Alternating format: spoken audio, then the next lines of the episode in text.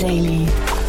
Nachmittagsupdate. Herzlich willkommen nochmal zurück zu Startup Insider Daily. Mein Name ist Jan Thomas und wie heute Vormittag angekündigt, wir haben zwei tolle Gäste, von denen man wirklich sehr viel lernen kann. Und Lernen ist auch das erste Thema, um das es hier geht.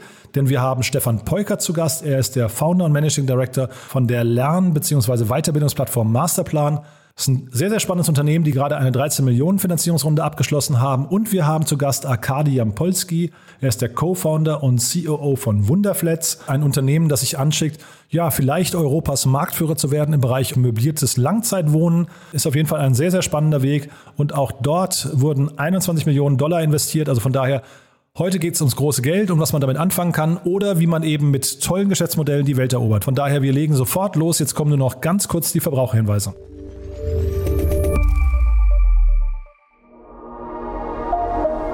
Werbung. Diese Folge wird präsentiert von Sandinblue, deiner All-in-One-Plattform für digitales Marketing. Sandinblue unterstützt Unternehmen jeder Größe und Branche beim Auf- und Ausbau ihrer digitalen Kundenbeziehungen. Mit intuitiven Tools, deutschem Support, DSGVO-konform und das zu einem fairen Preis. Sichere dir mit Startup Insider dein Premium-Paket im Wert von 49 Euro für einen ganzen Monat gratis. Gutscheincode Startup Insider 2021 unter de.sendinblue.com slash podcast. Das war die Werbung. Und jetzt geht es weiter mit Startup Insider Daily. Interview. Jetzt zu Gast Stefan Peukert, Co-Founder und Managing Director von Masterplan.com. Also ich freue mich total. Stefan Peukert ist hier, äh, ja, Managing Director und Gründer von Masterplan. Stefan, ist ganz toll, dass du da bist. Hallo. Ja, hallo. Ja, super. Äh, Stefan, wir haben uns ja vor ewiger Zeit schon mal gesehen äh, und äh, da war, das war, glaube ich, noch so in den Anfangstagen von Masterplan. Erzähl doch mal so kurz euren Ritt und wo ihr heute steht. Oh wow, ich versuche das mal ganz kurz zu machen. Ähm, Masterplan gegründet äh, Ende 2017, live gegangen dann 2018 mit dem ersten, ersten Kurs damals. Ja, war der Grundkurs für Digitalisierung, waren am Anfang ja noch sehr zugespitzt auf das ganze Thema Digitalisierung und digitale Transformation und haben jetzt quasi mittlerweile ja, eines der größten Learn-Management-Systeme, glaube ich, in Deutschland geschaffen und haben so ein bisschen diesen Learn-Management-Markt, den ganzen B2B-Learning-Markt, ja, ich hoffe vielleicht so ein bisschen auf den Kopf gestellt, aber zumindest mal ein Stückchen weit nach vorne gebracht. Ja, genau. Also ich habe neulich mit der Tina Dreimann von Better Venture schon über euch gesprochen. Das war, weil ihr eben eine Finanzierungsrunde abgeschlossen habt. Das ist auch der eigentliche Grund, warum wir heute sprechen. Nichtsdestotrotz, man muss ja erstmal sagen, ihr habt irgendwie, äh, ich habe ich hab ja einen Zugang zu, eurem, zu eurer Plattform und das ist wirklich sehr, sehr, sehr hochwertiger Content, den ihr da produziert habt. Zeitgleich habe ich mich aber gefragt, ob ihr euer Modell ein bisschen oder stark verändert habt im Laufe der Zeit.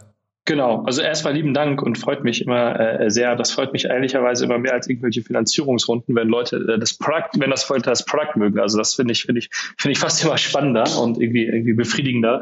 Ähm, also danke dafür erstmal. Und ja, wir haben uns total, total verändert mit der Zeit. Also wie gesagt, am Anfang haben wir unseren Content noch komplett selber produziert, mit dem Ziel quasi ja wirklich Unternehmen fit zu machen für die Digitalisierung, für die digitale Transformation und haben uns einfach jetzt weiterentwickelt und mittlerweile ja weil wir glauben daran an die Grundhypothese, ja, in der alten Welt bist du zur Schule gegangen, hast deine Ausbildung gemacht, hast dein Studium gemacht, hast das irgendwann abgeschlossen und dann hast du angefangen zu arbeiten. Also es gab so einen Punkt für viele von uns ja, im Leben, wo ich aufgehört habe zu, äh, zu lernen und angefangen habe zu arbeiten. In der Welt, die sich aber immer schneller verändert, äh, geht es nicht mehr, sondern du musst, und dann nennen wir das, äh, auf eine äh, lebenslange Lernreise gehen.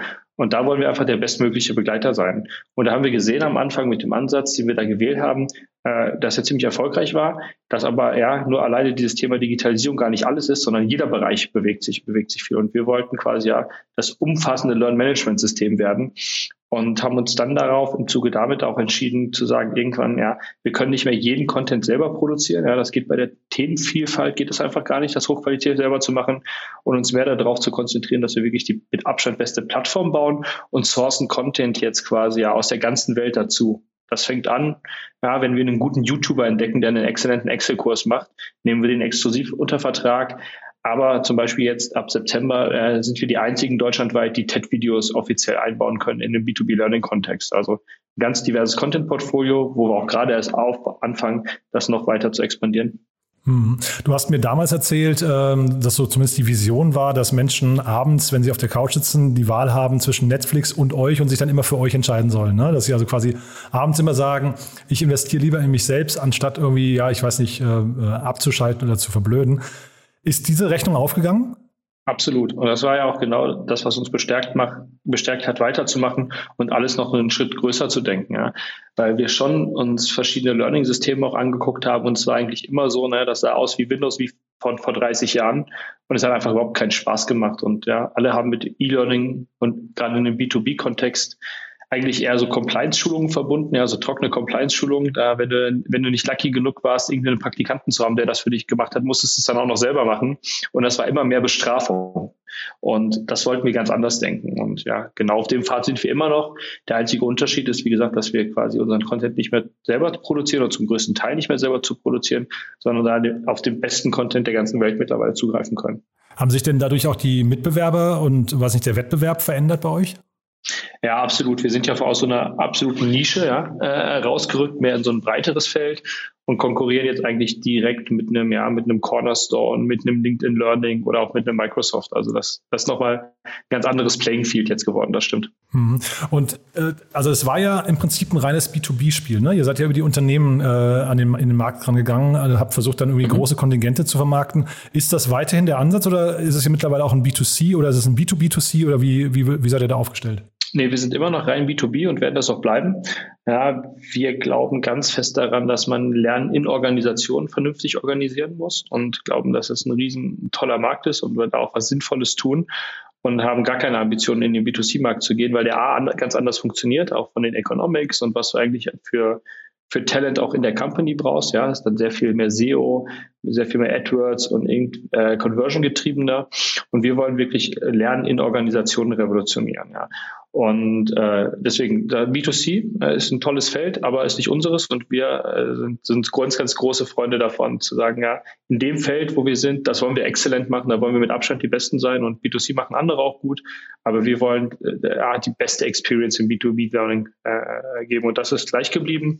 Was sich ein Stückchen weit verändert hat, ist, dass wir am Anfang sehr stark mit vielen Konzernen zusammengearbeitet haben und großen Organisationen machen das auch immer noch, aber dass wir immer bessere Lösungen auch für, für kleine Mittelständler schaffen.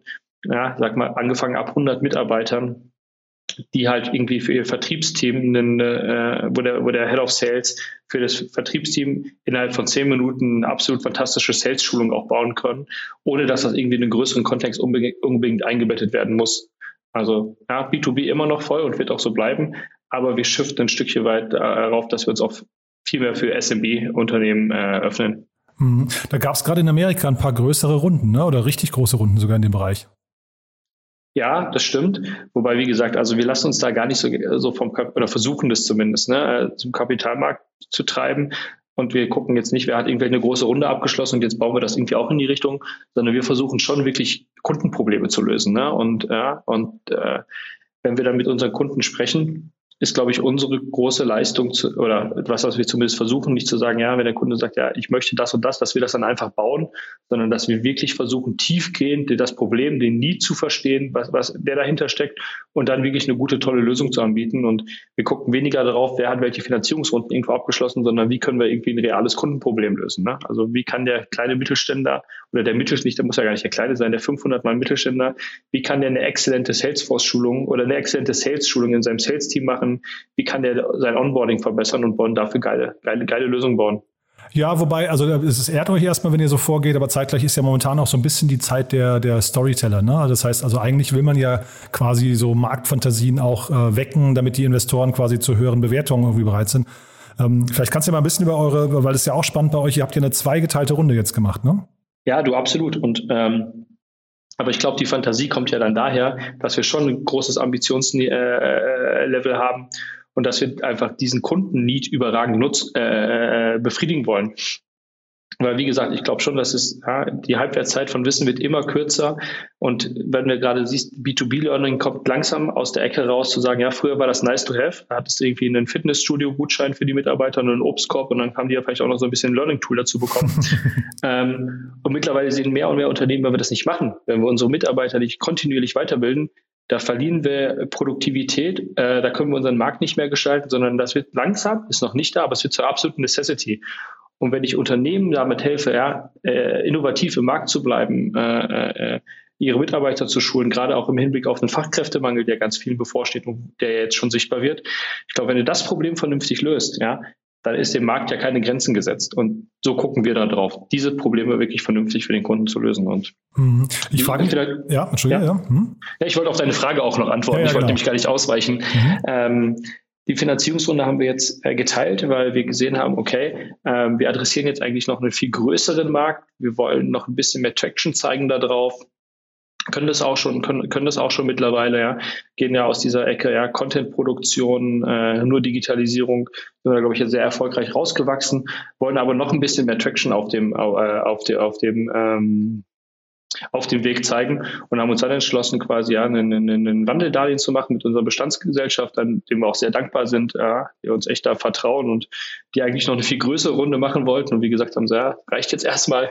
ähm, und wo wir dann nochmal Ende des Jahres, Anfang nächsten Jahres nochmal, ja, vielleicht auch eine, im, im Zuge einer Internationalisierung nochmal vielleicht eine größere Geschichte machen. Ja, ähm, Momentan ist ja dieses ganze Thema, ich weiß nicht, Tutoring oder E-Learning. Ich weiß gar nicht, äh, ob ihr euch rein im E-Learning-Bereich, also äh, was ich meine, ist so diese persönliche Betreuung von Nachhilfe und solche Themen, das ist ja momentan gerade ziemlich en vogue. Ist das bei euch dann eigentlich eine logische Ausbaustufe? Weil ihr seid ja eigentlich ganz nah dran an den, an den Nutzern, die im Prinzip sagen, ich möchte mich weiterbilden, ne? Mhm. Ja, also was wir versuchen, ist alles, was wir tun, äh, skalierbar möglich zu machen. Ne? Also wir gehen jetzt weniger in eine Einzelbetreuung, sondern versuchen halt schon quasi über die Plattform skalierbar, skalierbar die Inhalte, die Inhalte zu distribuieren und dass Unternehmen quasi diese dann individualisieren können. Was wir nicht machen oder zumindest noch nicht machen, ist zu sagen, wir gehen in so persönliche Coaching-Geschichten, wie das irgendwie in den Gedankentanken gemacht hat oder wie das auch andere äh, Unternehmen ganz, ganz toll machen wo es, wo so eine 1 zu 1 Beziehung hergestellt wird. Wir sind immer quasi Company-Beziehung zum User. Und, und ja, also zumindest jetzt mittelfristig machen wir das noch nicht.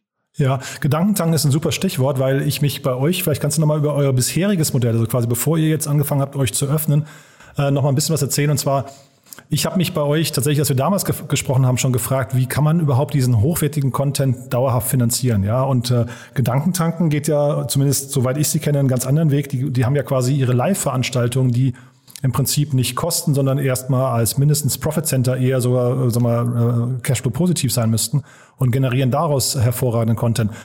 Ist diese Strategie von euch, ähm, war, war da ein Denkfehler oder habt ihr aber nur gesagt, nee, das, äh, es gibt noch ein besseres Modell?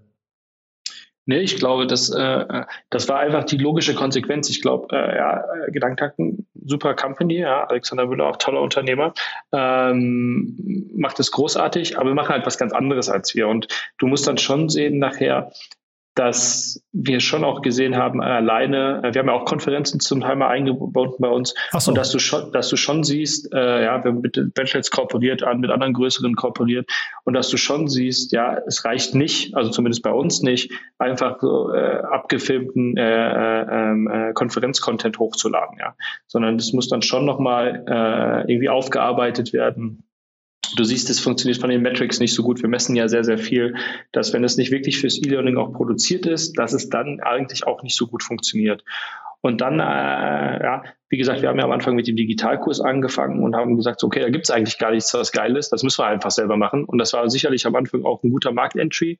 Und jetzt gehen wir einfach dahin, dass wir viel besser gew ge äh, geworden sind im Content Sourcen, dass wir einfach sehen, es gibt total viel draußen, was auch gut ist. Ähm, und äh, deswegen wollen wir uns wirklich darauf konzentrieren, ja, die überragende Plattform da zur Verfügung zu stellen. Mhm. Ja, also für die Nutzer oder Entschuldigung, für die Hörerinnen und Hörer, die das nicht kennen, also ihr habt da wirklich Hollywood-reife Produktion abgeliefert, ne? Ich glaube mit Frank Thelen und äh, Christoph Käse, Florian Heinemann und so weiter, also richtige, so das Who is Who der Szene, glaube ich, immer zu jedem Thema irgendwie, was ich die 1, 2, 3 vordenke. Das klang oder das sah schon sehr, sehr teuer aus, deswegen frage ich halt so, ne? Ja, und das war natürlich dann auch ein Grund, ne? weil wenn du, wenn du, wenn du sagst, du willst, willst quasi jegliches Lernen innerhalb, jegliches Learning innerhalb der Organisation nachher abbilden, musst du auch ein großes Spektrum an Themenvielfalt äh, bieten nachher. Und dann war, da stand natürlich dann schon vor der Entscheidung, so bauen wir jetzt 15 Filmstudios und heiern irgendwie 400 Leute im Kamerateam oder äh, ja, und noch 500 Leute in die Redaktion, weil du musst ja auch wirklich ein Experte dann in den einzelnen Themen sein. Oder bauen wir ein hervorragendes Sourcing-Netzwerk Netzwerk auf ähm, äh, und holen die besten, äh, die besten, die besten, die besten, die besten Content-Produktionen. Das muss ja auch nicht immer Video sein. Ja, es gibt auch ganz tolle Audiogeschichten, es gibt ganz tolle Blogs. Ähm, holen wir die dazu und haben uns für den Weg entschlossen, der wahrscheinlich auch ein Stückchen weit Kapital äh, äh schonender ist. Und man muss auch ganz klar sagen, ich glaube, das haben wir, das haben wir, das haben wir ganz vernünftig gemacht am Anfang, aber wir sind auch keine Content-Videoproduktionsfirma äh, ne? Ähm, und haben dann vielleicht da nicht sehr, sehr, sehr, sehr effizient produziert. Das war alles gut, aber äh, ich glaube, Effizienz, Effizienzgewinne hätten wir da noch, da noch einholen können. Und sag mal, wenn du jetzt mal so in die Zukunft spulst, äh, die Marke Masterplan, wie würdest du die denn in den, in den Köpfen verankern wollen? Also so in drei, vier, fünf Jahren und vor allem vielleicht auch in welchen Märkten? Ja, gerne. Also wenn man in drei, vier, fünf Jahren und hoffentlich auch heute schon ein bisschen an Masterplan denkt, dann denke ich daran, dass Lernen mir Spaß macht. Ja, das ist keine Belastung mehr und das ist keine Bestrafung vom Unternehmen, sondern habe ich Lust drauf. Und dass ich das ist ein aktiver Teil meines Entwicklungsprozesses. Ja, und wir wollen Masterplan rund ums Thema Weiterbildung, rund ums Thema Lernen in dem organisationalen Kontext positionieren. Ich glaube, da sind wir ganz gut auf einem, äh, auf einem guten Weg. Und da wir uns ja auch immer mehr jetzt auf, die, auf den Software-Aspekt äh, konzentrieren, sind wir da auch ziemlich, ziemlich offen für eine Internationalisierung. Und ich glaube, wir haben uns schon ein paar Märkte angeschaut, ohne da jetzt ins, zu viel ins Detail zu gehen. Äh, ist das, glaube ich, schon, schon, schon ein Produkt, äh, dass man, dass man, dass man viel besser internationalisieren kann, als das in der Ursprungsversion der, der Fall war, weil das Problem ist ja weltweit das gleiche. Ne? Die Welt verändert sich immer schneller, viele Leute kommen nicht mehr mit und es reicht einfach nicht, sich einfach zehn Jahre nicht mehr weiterzubilden. Das haben wir, das ist ja kein Deutschland-exklusives Problem, ja. Das ist ein europäisches und wahrscheinlich sogar ein weltweites. Ähm, und sag mal, jetzt hören hier wahrscheinlich ziemlich viele Startups zu, Stefan. Ab welcher Größenordnung von Unternehmen äh, ist es überhaupt sinnvoll, sich mit euch zu beschäftigen? Und vielleicht kannst du auch noch mal kurz was zu den Kosten sagen. Mhm. Ja, gerne. Also äh, ja, wir, wir sind ja große Startup-Freunde. Also wenn äh, ein, ein struggling Startup äh, äh, ganz gerne Masterplan einführen wollen möchte und äh, äh, da finden wir da schon eine Lösung. ähm, aber auch nicht nur die struggling, vielleicht gibt es ja auch welche, die aber Lust haben, ne? Genau, genau. Und also es, es nutzt eigentlich, also es ist für jede Größe nutzbar unser System rausgeht. Wir nutzen es auch intern. Also du kannst ganz fantastisch dein ganzes Onboarding damit abbilden, ja. Baust eine, baust eine quasi einen individuellen Onboarding-Lernpfad, den musst du einmal machen ähm, und kannst den quasi unendlich skalieren. Ja? Also wir machen unser komplettes Onboarding darüber. Wir machen äh, alle großen Team-Meetings äh, äh, machen wir darüber, dass Leute das quasi nochmal nachschauen können dann.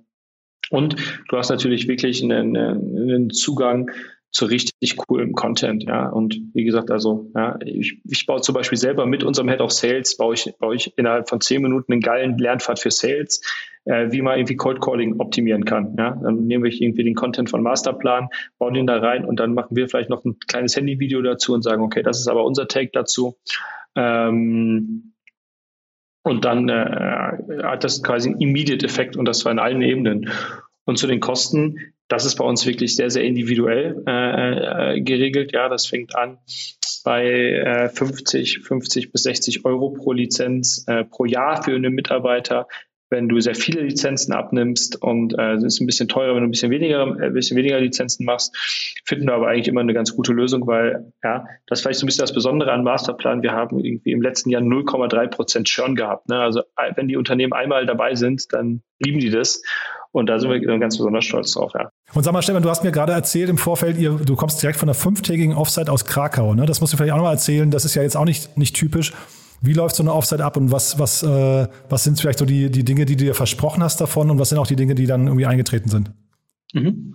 Ja, gerne. Also ähm, es, für uns waren zwei Themen wichtig. Wir versuchen gerade die ganze Organisation umzustellen auf crossfunktionale Teams, ja, dass wir nicht mehr sagen, ja, ja, Sales hired seinen eigenen Designer, Content hired seine eigen, eigenen Writers, ähm, äh, Engineering hat seine eigenen Designer, sondern dass wir wirklich eine komplett crossfunktionale Organisation bauen, ja, in dem es sogenannte Gilden oder Expertise-Chapter gibt. Ja, gibt es eine Writers Guild, da sind dann quasi alle Writer, Writer drin.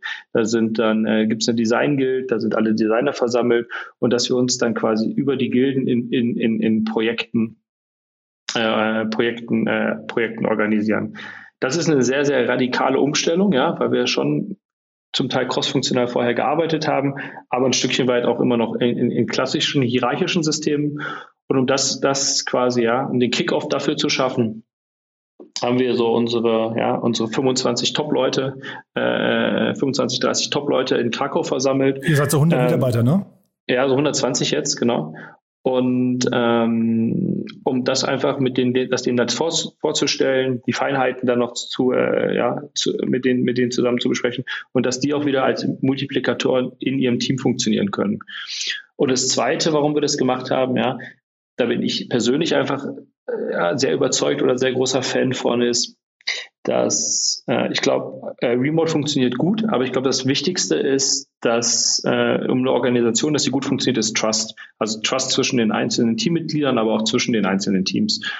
Und ich glaube, dass, ja, ich glaube ja, sonst auch, auch rein mathematisch, wenn du kein Trust entwickelst zwischen deinen Mitarbeitern, zwischen den eigenen Teams, ja, dann werden deine Beherrschungskosten nachher exponentiell steigen. Und ich glaube schon, dass Offline-Events immer noch am besten dazu geeignet sind, äh, äh, äh, Trust herzustellen, ja, gemeinsame Aktivitäten zu machen, ja. Natürlich immer unter Berücksichtigung jetzt auch der Corona-Maßnahmen. Ne? Also alle sind entweder, entweder geimpft oder hatten halt jeden Tag einen negativen Test vorzulegen, was wir da direkt dann durchgeführt haben. Aber äh, ja, nichts bildet besser Trust, als irgendwie mit den Top 15 Leuten abends in der Karaoke-Bar zu versacken. Und äh, äh, ja, da was gemacht, nie, ja? Das haben wir gemacht. Ja, und das, das kriegen wir nie, das kriegst du niemals, oder das ist zumindest meine Erfahrung, kriegst du niemals virtuell hin. Ja, du kannst Tasks und Aufgaben sehr gut äh, irgendwie distribuieren, aber diese, dieses Trust-Erlebnis, das bildet sich immer noch sehr, sehr, sehr, sehr persönlich. Und deswegen würde ich sagen, war es schon ein großer Erfolg. Ja, super. Ja. Also das, das klingt wirklich toll. Ich kann mir sogar vorstellen, ich habe hier in der letzten Zeit relativ häufig natürlich über das Thema Nachhaltigkeit gesprochen und da ist und, und, und Klimaschutz und so weiter. Und da merkt man natürlich schon, da, da entsteht ein Druck von den ja, Mitarbeitern oder auch von den Bewerbern, die dann einfach hinterfragen, sag mal, ist euer Unternehmen eigentlich nachhaltig? Wie seid ihr da aufgestellt bei eurer Öko Ökobilanz und so weiter? Das könnte ich mir fast vorstellen. Bei den Perks ist es bei euch vielleicht ja genauso, dass man irgendwann sagt, sag mal, was habt ihr eigentlich für Weiterbildungsmöglichkeiten? Ne? Total. Und wenn du siehst, ne, und ich auch, auch die, das zahlt ja auch darauf ein, was du gerade angesprochen hast, ja. Wie ist das früher? Und da muss man ein bisschen aufpassen, dass man nicht so in seiner, in seiner Internet-Berlin-Bubble ist. Ja, wie viel, wie machen unter, wie machen die meisten Unternehmen noch Weiterbildung, ja? Zumindest vor Corona, aber wir sehen gerade, dass es auch wiederkommt die fliegen ihre Leute für irgendwelche Seminare äh, um, die, um die halbe Welt und, tun, äh, und schicken dann drei Tage ins Hotel. Das A, finde ich zeiteffizient ähm, und, und, und B ist natürlich irgendwie klimaneutral, auch katastrophal. Ja, das heißt nicht, dass man irgendwie jetzt alles komplett online machen kann. Ich habe ja gerade das Beispiel in Krakau angesprochen, aber viele, viele Sachen, die gerade, gerade wenn es irgendwie um Wissensvermittlung geht, ja, die kannst du schon, die kannst du schon mit besseren Experten skalierbarer zu einem Bruchteil der Kosten über, über, über Masterplan machen. Stefan, ganz, ganz großartig, muss ich sagen. Wir sind schon weit über die Zeit, aber ich glaube, das war es wert. Es ist ein tolles Unternehmen, was ihr da aufbaut. Ich kann es jedem empfehlen. Ich weiß nicht, gibt es eine Trial-Version, die man sich angucken kann? Gibt es, glaube ich, nicht, ne? Doch, gibt es auf Masterplan, kannst du dir auch einfach eine Trial-Version ziehen. Da hast du ein bisschen weniger Access zu Sachen, aber man kriegt ein ganz gutes Look and Feel und ja, Okay, masterplan.com, das muss man auch sagen. Ihr habt eine, eine krasse Domain euch damals gekauft. Ich will gar nicht wissen, was es gekostet hat, Stefan. Ja, aber ja, sagen, sagen wir mal so, die war nicht mehr frei. ja, das, das dachte ich mir schon, ne? Genau. Krass. Also super, toller, toller Pfad. Und äh, wenn es Neuigkeiten äh, bei euch gibt, sagt gerne Bescheid, ne? Machen wir. Ganz lieben Dank euch. Wusstest du, dass es auf unserer Webseite www.startupinsider.de eine Übersicht der deutschen Investorenlandschaft gibt mit über 150 detaillierten Investorenprofilen, Fotos, Interviews und vielem mehr? Der Report umfasst 250 Seiten und ist völlig kostenlos. Und das Beste, einmal registriert erhältst du alle künftigen Investorenreports am Erscheinungsdatum. Den kostenlosen Download und alle weiteren Informationen findest du auf www.startupinsider.de/report.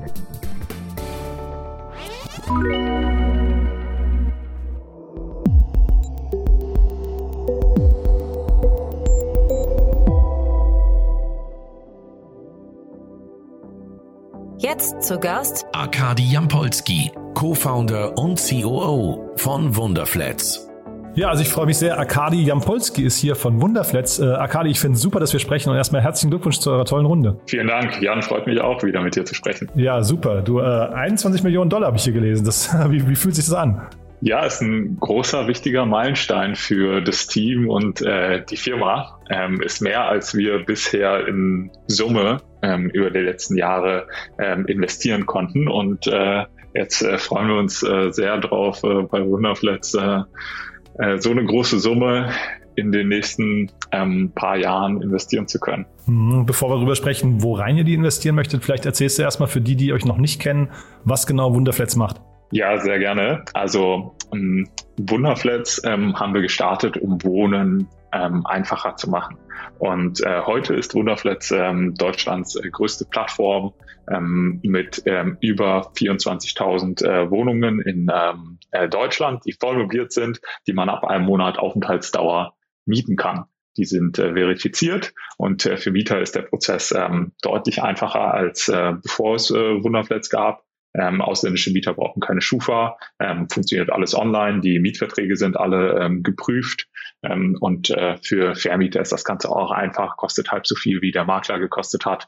Ähm, also da ähm, haben wir ganz, ganz viel schon mal ähm, im ersten Schritt äh, für uns hier in Deutschland verändert, haben aber natürlich noch viel mehr vor ähm, und äh, streben in unserer ähm, Vorstellung an, ähm, das äh, kundenzentrischste Wohnunternehmen Europas zu werden und es äh, allen Leuten zu ermöglichen, einfach ähm, online Wohnungen zu mieten, so wie man das auch aus anderen Industrien kennt. Mhm.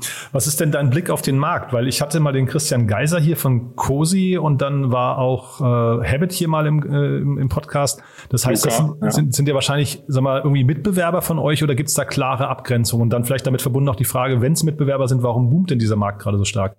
Mhm. Ja, also mh, COSI und äh, Habit ähm, äh, sind äh, äh spannende Unternehmen äh, und äh, das ist, die sind auch auf unserem, äh, auf dem gleichen Markt tätig wie Wunderflats, nur mit einem ganz anderen Geschäftsmodell auf einer anderen Wertschöpfungsstufe.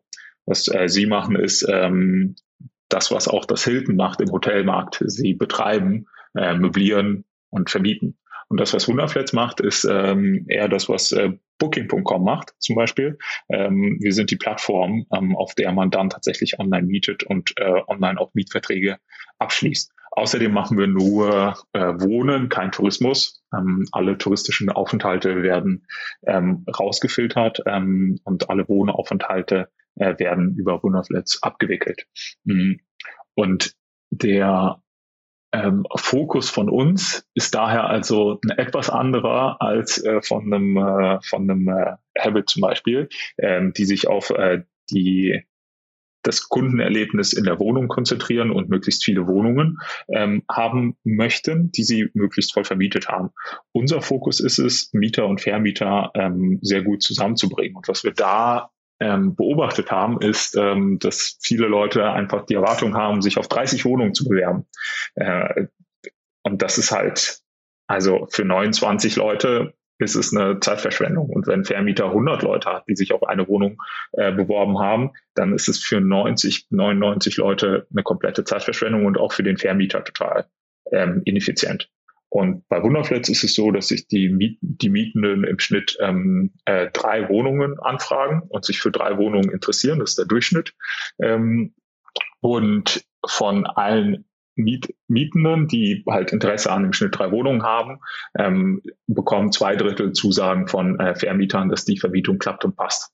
Und das ist ein, also das ist ein Quantensprung in der Effizienz der Vermittlung und in der Effizienz des Matchings, was wir mit äh, Machine Learning Algorithmen erreicht haben.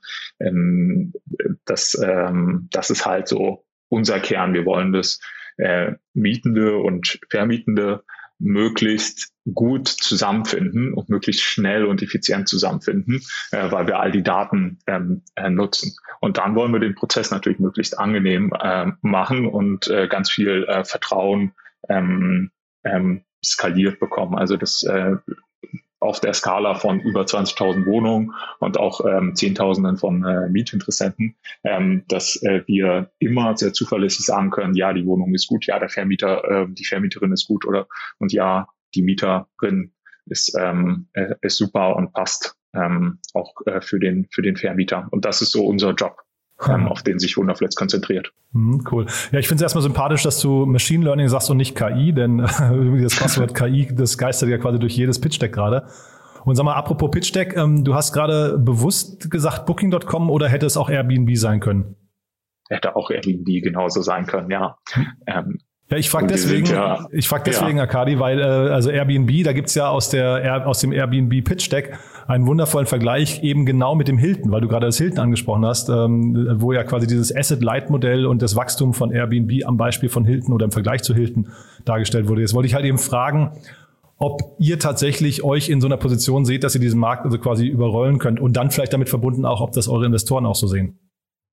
Ja, ja, also ich glaube, insgesamt in der Digitalisierung hm, kommen wir jetzt immer mehr und mehr an Punkte, wo Geschäftsmodelle, die mh, hm, richtig tiefgreifend in die Wertschöpfung ähm, eingreifen, äh, die die Stufe sind, wo wo sehr viel Wert zu schaffen ist durch, äh, durch eben Software und durch Digitalisierung. Und dadurch passiert es eben auch, dass wir mehr und mehr digitale Modelle haben, die tiefer in die Wertschöpfung reingehen, also sowas eben wie einen ähm, Habit. Mm. Und ähm, das wird auch sehr gut von Investoren finanziert. Bei Wunderflats haben wir uns allerdings ähm, gesagt, wir wollen bewusst ähm, die Plattform schaffen, denn in, ähm, auf der Plattformebene, also dieses Pendant im Wohnbereich mit wirklich Wohnmietverträgen, ähm, dieses äh, Pendant zu ähm, einem ähm, sehr gut funktionierenden Booking.com oder einem sehr gut funktionierenden Airbnb für Ferienunterkünfte. Ähm, das gibt's im Wohnbereich nicht. Da hast du in jedem Land was Unterschiedliches in Europa und dann auch noch mehrere Plattformen, dann auch noch ähm, Plattformen, wo man halt nicht online mieten kann. Äh, und das ist einfach bei den heutigen digitalen Möglichkeiten hm, nicht verständlich, dass wir da noch nicht so weit sind. Und das schaffen wir eben mit Wunderflat. Und von Investorenseite hören wir auch immer wieder, dass unsere Investoren äh, vor allem an Wunderflats äh, spannend finden, äh, dass wir eben die, die äh, Plattform-Ebene ähm, schaffen und ein sogenanntes Asset-Light-Modell sind, wie du das äh, gerade auch äh, gesagt hast. Ähm, äh, und das ist auch der Grund, wieso um, äh, Verdane, PropTech 1, ähm, Axel Springer, Digital Ventures ähm, und auch die IBB Ventures, ähm, auch Creator Venture, alle ähm, investiert haben bei Wunderflats initial und auch jetzt wieder weiter investiert haben, auch im Rahmen der Runde. Also fast alle haben sich, äh, fast alle Gesellschafter haben sich äh, beteiligt, weil sie gesehen haben, dass ähm, die Plattform selbst in einem so schwierigen Jahr 2020 durch Corona geprägt mit Reisebeschränkungen und so weiter, die Plattform, die hat super funktioniert. Wir haben ähm, 58 Prozent mehr Nachfrage gehabt. Wir sind stark gewachsen in 2020, trotz allem. Ähm, und der Markt insgesamt ist auch, hat sich auch gut entwickelt und wir konnten dem Markt durch das effizientere Matching dabei helfen. Ähm, du hast vorhin auch gefragt, wieso der Markt insgesamt gewachsen ist. Was wir auf jeden Fall beobachtet haben, ist, dass wir ähm, ein sehr starkes Wachstum der inländischen Nachfrage hatten. Also es kommen Leute aus dem Ausland nach Deutschland, mieten eine Wohnung für sechs Monate, für zwei Jahre, ähm, für irgendwelche Zeiträume bei Wunderflats. Es nutzen aber genauso auch Leute aus dem Inland. Und die Auslandsnachfrage ist gefallen, die Inlandsnachfrage ist aber so stark gestiegen, ähm, dass wir insgesamt auch ein ähm, äh, sehr schönes Wachstum verzeichnen konnten. Mhm. Und jetzt ist Verdan oder Verdane, ich weiß gar nicht, wie sie sich ausgesprochen, äh, wie sie ausgesprochen werden, bei euch eingestiegen. Das ist ja eine Private Equity Firma. Äh, wie kommt es, wie kommt es denn dazu? Äh, Verdane äh, spricht man das auch. Und Aha, das ist eine Growth Private Equity ähm, äh, äh, Firma, die sowohl Venture Capital Growth Investments machen, wie bei uns, eine Minderheitsbeteiligung mit einem, äh, einem sehr hohen ähm, Entwicklungspotenzial. Ähm, und ähm, sie machen aber auch äh, Private Equity Investments, wie zum Beispiel bei Momox, ähm, eine deutlich größere Firma. Ja, also das heißt, das ist ähm, eben Teil ihrer Strategie, sich auch in ganz Europa früh in Technologiefirmen ähm, reinzugehen, die ein hohes Wachstumspotenzial haben. Sie wurden auch 2019 und 2020 äh, zum äh, Growth, Europas Growth Investor des Jahres ähm, äh, gewählt, äh, wo sie auch eben mit den klassischen äh, VCs, die man in Deutschland kennt, ähm, konkurriert haben. Hm. Und dann jetzt vielleicht mal die Frage nochmal an dich, wo geht denn jetzt die Reise hin? Also du, äh, du hast ja vorhin schon ähm, sag mal, über die Investorenstruktur gesprochen, da sind ja auch einige spannende, so PropTech One kennt man ja, ähm, Creator äh, kennt man hier in Berlin, also die, die sind natürlich auch sehr aktiv, aber die sind in der letzten Zeit nicht, nicht so häufig hier aufgetaucht. Ähm, wo, wo, wo sehen die euch in zwei, drei Jahren oder wo auch wo seht ihr euch in zwei, drei, vier, fünf Jahren? Mhm. Ja, also gemeinsam mit Retain und allen anderen ähm, Investoren wollen wir das ähm, äh, Mieten von Wohnraum wirklich kundenzentrisch wird. Ähm, und dafür bauen wir diese Firma. Und das heißt, ähm, dass wir uns äh, vorstellen, in einigen Jahren in ganz ähm, Europa oder in den größten ähm, Teilen Europas äh, Wohnungen zu Miete online anzubieten und das in einem Prozess, ähm, der sehr viel besser ist als den, den heute die meisten Mietenden erleben, ähm, wo sie zum Teil ähm, äh, Diskriminierung erfahren oder auch sehr viele Ineffizienzen sind. Wir haben jetzt auf dieser Reise bereits ähm, Europas äh, größten Mietmarkt, nämlich Deutschland, mh, sehr gut ähm, äh, bearbeitet. Da sind wir aber auch noch sehr weit am Anfang. Also 20.000, äh, 24.000 Wohnungen ähm, ist ein erster Schritt. Ähm, da werden wir auf jeden Fall noch ins äh, Sechsstellige wachsen in den nächsten Jahren. Mm, und wir ähm, expandieren Schritt für Schritt europäisch. Ja, jetzt sagst du gerade kundenzentrisch, hast du zum zweiten Mal jetzt gesagt. Und ähm, jetzt da nochmal die Frage, also Booking.com, der Vergleich, ähm, die sind jetzt aus meiner Sicht nicht total kundenzentrisch. Im Gegenteil, ich glaube, die haben eigentlich nicht den allerbesten Ruf, ne? Und zwar auf beiden Seiten. Wenn man jetzt mal, ne, die sind ja eigentlich eine Art Marktplatz oder zumindest ein Intermediär. Und wenn man jetzt mal guckt, sie fallen eher auf durch Verknappung, durch irgendwelche, ähm, weiß nicht, Klickpreis äh, äh, oder wie sagt man, Klickaktionen, ja, die man da irgendwie initiieren möchte, den, den Verführer, Verführungen des, des Kunden. Und dann auf der anderen Seite gibt's natürlich viele Hotels, die sich beschweren oder auch Ferienhäuseranbieter, äh, die dann sagen, sie leiden eigentlich eher unter der Marktdominanz von Booking.com. Ist das der Weg, den ihr seht? Der Weg von Booking.com hat dazu geführt, dass ein Airbnb überhaupt entstehen konnte wäre die Firma äh, äh, deutlich kundenzentrischer gewesen, hätte es ähm, neben ihr nicht noch eine äh, weitere Firma in dem gleichen Segment ähm, genau, ne? ähm, geschafft mit einer Bewertung von ähm, 100 Milliarden plus minus. Börsenkurs schwankt ja gerade. Mm. Und das ist, glaube ich, ein, ein Rezept, ähm, um ja äh, um Innovation und Disruption in der Industrie zu fördern ähm, und auch hohe Gewinne zu haben. Äh, und das Rezept von Wunderflats äh, soll das nicht sein, sondern okay. wir wollen wirklich äh, äh, richtig kundenzentrisch agieren, was halt heute ähm, bereits heißt, dass wir bei der Gestaltung der Features auf der Plattform, der Funktion der Plattform, mh, uns immer vorstellen, äh, bei den Entscheidungen, dass halt Kunden mit am Tisch sitzen bei uns intern im Team. Äh, viele von uns äh, sind auch tatsächlich äh, Mietende bei Wunderflats gewesen. Ich habe selber 13 verschiedene Wunderflats-Wohnungen äh, bewohnt und das Produkt selber getestet, bis ich mit meiner Freundin ein bisschen äh, fester zusammengezogen bin. Die konnte ich nicht dafür gewinnen, weiter alle paar Monate die Wohnung zu wechseln. Ähm, und äh, wir äh, sprechen auch äh, jede Woche mit unseren Kunden, ähm, auch auf der Vermieterseite, ähm, mit Vermieterinnen und Vermietern, um ähm, ein richtig kundenzentrisches Produkt zu bauen. Eine Maxime da zum Beispiel ist, dass wir möchten, dass die Nutzer möglichst wenig Zeit auf der Plattform verbringen. Ähm, und das ist etwas konträr zum allgemeinen Internet-Denken ähm, und äh, Plattformdenken.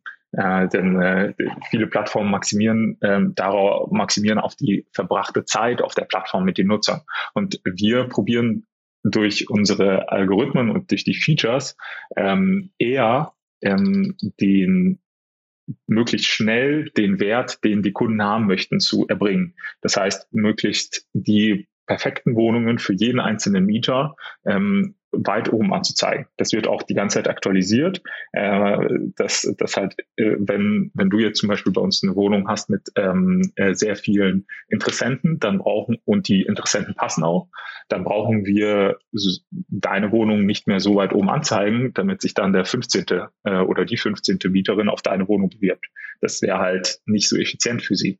Ähm, und über solche Sachen denken wir nach. Und wenn wir äh, Features bauen, ähm, achten wir darauf, dass die Leute den Nutzen ganz schnell bekommen und nicht eben darauf, dass die Leute ähm, möglichst oft und häufig ähm, auf die Plattform wiederkommen. Also äh, letztens hatten wir den Gedanken, dass Wunderfletz eine, äh, eine Firma ist, die äh, äh, versucht, ähm, statt dass du bei der Wohnungssuche hunderte Anzeigen über klassische Portale durchklickst, sollst du bei Wunderfletz eher so äh, ein, zwei Dutzend anschauen und dann schon fertig sein statt ein, 200. Und damit hast du mehr Zeit auch offline. Mit der echten Welt, in der echten Wohnung mh, mm, und kann sich eben mehr um das äh, echte äh, um das echte Leben kümmern. ja, und äh, wenn du jetzt gerade Maximen ansprichst, äh, vielleicht kannst du mal das Wechselspiel oder die, das Kräfteverhältnis zwischen Nutzer und Vermieter ähm, nochmal beschreiben. Sorgt denn ein, weiß nicht, ein glücklicher Nutzer von euch für glückliche Vermieter oder sorgen glückliche Vermieter für glückliche Kunden? Sehr interessantes ähm, Thema. Ich glaube, dass wir sehr am Anfang ging es sehr, sehr stark um die Vermietenden denn man kann keine Mieter glücklich machen ohne Wohnung. Und es gab, als wir gestartet sind, noch so wenig Wohnungen, dass es, ähm, dass es, dass der Ker die Kernherausforderung nicht darin bestand, ähm, alle Mieter der Welt ähm, zu uns zu gewinnen, sondern die Kernherausforderung bestand darin, unsere Mission bestand darin, das beste Angebot an ähm, mobilten Wohnungen auf unserer Plattform zu haben. Und das ist bis heute ähm, Kern von unserer äh, Mission. Also die beste Auswahl an äh, Wohnungen zu haben. Hinzugekommen ist, ähm, weil wir bereits eine so gute Auswahl haben, dass wir einen ähm, Mietprozess haben, der äh, die Mietenden sehr willkommen heißt. Hm. Und das ist so ein bisschen das Gegenteil von den Erwartungen, ähm, die viele Leute haben, wenn sie eine Wohnung in, Haupt in Großstädten mieten möchten. Also von willkommen heißen, da redet keiner, der da äh, in, äh, in, in Großstädte umzieht, sondern erwartet halt eher einer von Hunderten, äh, einer von 100 oder von 50 Leuten zu sein, äh, die, äh, die sich auf die Wohnung bewerben. Und wir probieren eben, dass es, äh, dass wir die Mietenden ähm, dass wir den Prozess so gestalten, dass Vermietende die Mietenden willkommen heißen können. Und unsere Hypothese dahinter ist, dass ähm, wenn Vermietende auch weniger äh, Aufwand haben, dabei ähm, mit den Mietenden umzugehen, können sie das eben viel mehr in die Qualität investieren. Und das ist auch notwendig, denn der Wettbewerb auf der vermietenden Seite ist auf jeden Fall größer geworden im Laufe der Zeit.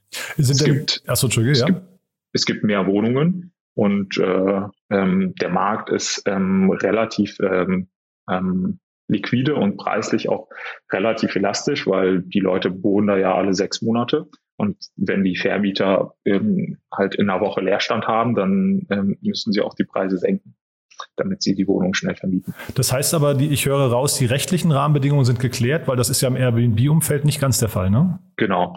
Wir machen Wohnmietverträge ähm, und die, die äh, schließen also dabei erfassen wir den Aufenthaltsgrund, dabei erfassen wir die Aufenthaltsdauer ähm, und äh, sorgen eben dafür, dass wir äh, Mietende haben, die da wirklich wohnen. Und äh, bei Airbnb werden Beherbergungsverträge abgeschlossen.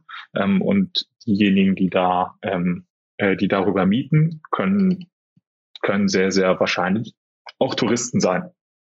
Und das ist eben eine Zweckentfremdung, wo Städte gesagt haben, wir haben hier Wohnraum geschaffen, wir haben hier Wohnraum gefördert ähm, und wir haben auf der anderen Seite Hotellizenzen vergeben.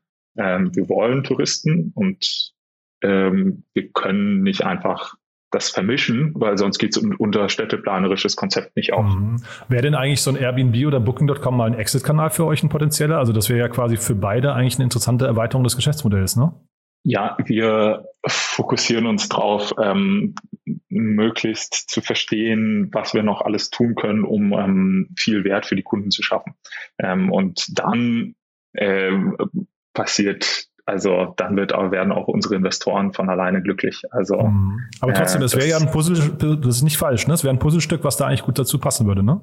Je nachdem, wie man sieht. Also es ist eine, äh, eine äh, die Frage von nach äh, der M&A-Strategie von einem äh, Booking.com und Airbnb. Also äh, wir sehen uns sehr stark im äh, Wohnsegment. Also wir wollen wirklich ähm, äh, eine Wohnfirma, die kundenzentrischste äh, Wohnfirma Europas bauen.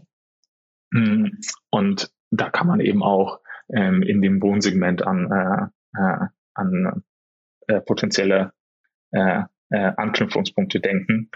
Äh, ja, und im Tourismussegment kann man natürlich auch ins Wohnsegment hinein expandieren, weil man ähm, auch viel Plattform, viel Daten, viel Technik hat. Ähm, aber es ist dann doch ein ganz anderes äh, Kundensegment. Cool. Akali, wir könnten jetzt noch endlos weitersprechen, weil ich habe noch ganz, ganz viele Themen eigentlich über eure Kundenakquise-Kanäle, wollte ich eigentlich mit dir noch sprechen und auch ähm, tatsächlich nochmal, wie viel ihr verdient an den einzelnen Kunden und so weiter. Aber das schaffen wir jetzt aus Zeitgründen nicht mehr. Und bei euch ist jetzt das Thema Teamkultur eigentlich auch noch ein, ein, ein mega relevantes, weiß ich eigentlich aus der Vergangenheit. Ich glaube, wir müssen das an anderer Stelle nochmal fortsetzen. Ähm, aber haben wir denn zum Thema jetzt, äh, sag mal, rein der Investitionsrunde und zu euch direkt was vergessen? Ich glaube, was das Spannendste ist, was in der nächsten Zeit ähm, äh, bei uns ansteht, ist, dass wir als Organisation äh, von 100 auf 200, 250 Leute wachsen werden mm, und damit ähm, auch ähm, äh, viel bewegen werden. Also das Thema ähm, Wohnen ist etwas, wo die meisten Leute äh, persönliche Unzufriedenheiten ähm, erlebt haben als äh, Kunden. Äh, und äh, mit, dem, mit dem Investment und mit dem größer werdenden Team haben wir vor, da sehr viel zu verbessern. Mhm. Und wir werden viel aufbauen, äh, entsprechend unserer Kultur, wie du gerade schon äh, angesprochen hast, entsprechend unserer äh, Firmenkultur ähm, werden wir sehr stark viele Teams ausbauen, sei es im Bereich äh, Daten, Marketing, Produkt und IT, ähm, äh, sowie alle anderen Teams auch. Das heißt, ihr sucht auch gerade Mitarbeiter? Richtig. okay. Das heißt, ja. äh, bei euch, äh, sagen wir vielleicht die Standorte, ist es nur Berlin oder wo sucht ihr? Äh, wir stellen auch ähm, Remote ein ähm, und äh, unser Headquarter-Büro äh, ist ähm, in Berlin, äh, sind da aber äh, eine hybride Firma, wo es in vielen Rollen auch die Möglichkeit gibt, vollkommen remote zu arbeiten. Cool. Man erreicht euch über LinkedIn oder auf eurer Webseite findet man wahrscheinlich alle offenen Jobs. Akali, es war großartig, dass du da warst. Hat total viel Spaß gemacht und ich freue mich aufs nächste Mal. Vielen Dank, Jan. Ähm, hat mir auch großen Spaß gemacht und bis bald. Startup Insider Daily, der tägliche Nachrichtenpodcast der deutschen Startup-Szene. Das war's für heute. Das waren Stefan Peukert von Masterplan und Arkadi Jampolski von Wunderflats. Ich fand es zwei super Gespräche. Ich hoffe, ihr fandet es auch toll. Wenn dem so ist, empfehlt uns gerne weiter oder hinterlasst eine Bewertung auf iTunes oder Apple Podcast. Damit helft ihr uns auf jeden Fall, mehr Hörerinnen und Hörer zu erreichen. Ansonsten freuen wir uns immer über Feedback und nochmal kurz der Hinweis, falls euch diese ganzen Themen interessieren. Wir posten die ganzen Shownotes dazu detailliert immer auf LinkedIn. Das heißt, wenn euch das interessiert, wenn ihr mal nachschlagen wollt, über wen wir hier zum Beispiel heute mit Otto Birnbaum in der Vormittagsfolge gesprochen haben, LinkedIn ist dafür immer ein sehr, sehr guter Kanal. Da findet ihr eigentlich alle Informationen oder ihr schreibt uns einfach über das Kontaktformular auf unserer Webseite. In diesem Sinne, euch noch einen wunderschönen Tag und bis morgen hoffentlich. Ciao, ciao. Diese Sendung wurde präsentiert von Sendin Blue, deiner All-in-One-Plattform für digitales Marketing. Alle weiteren Informationen auf de.sendinblue.com/podcast.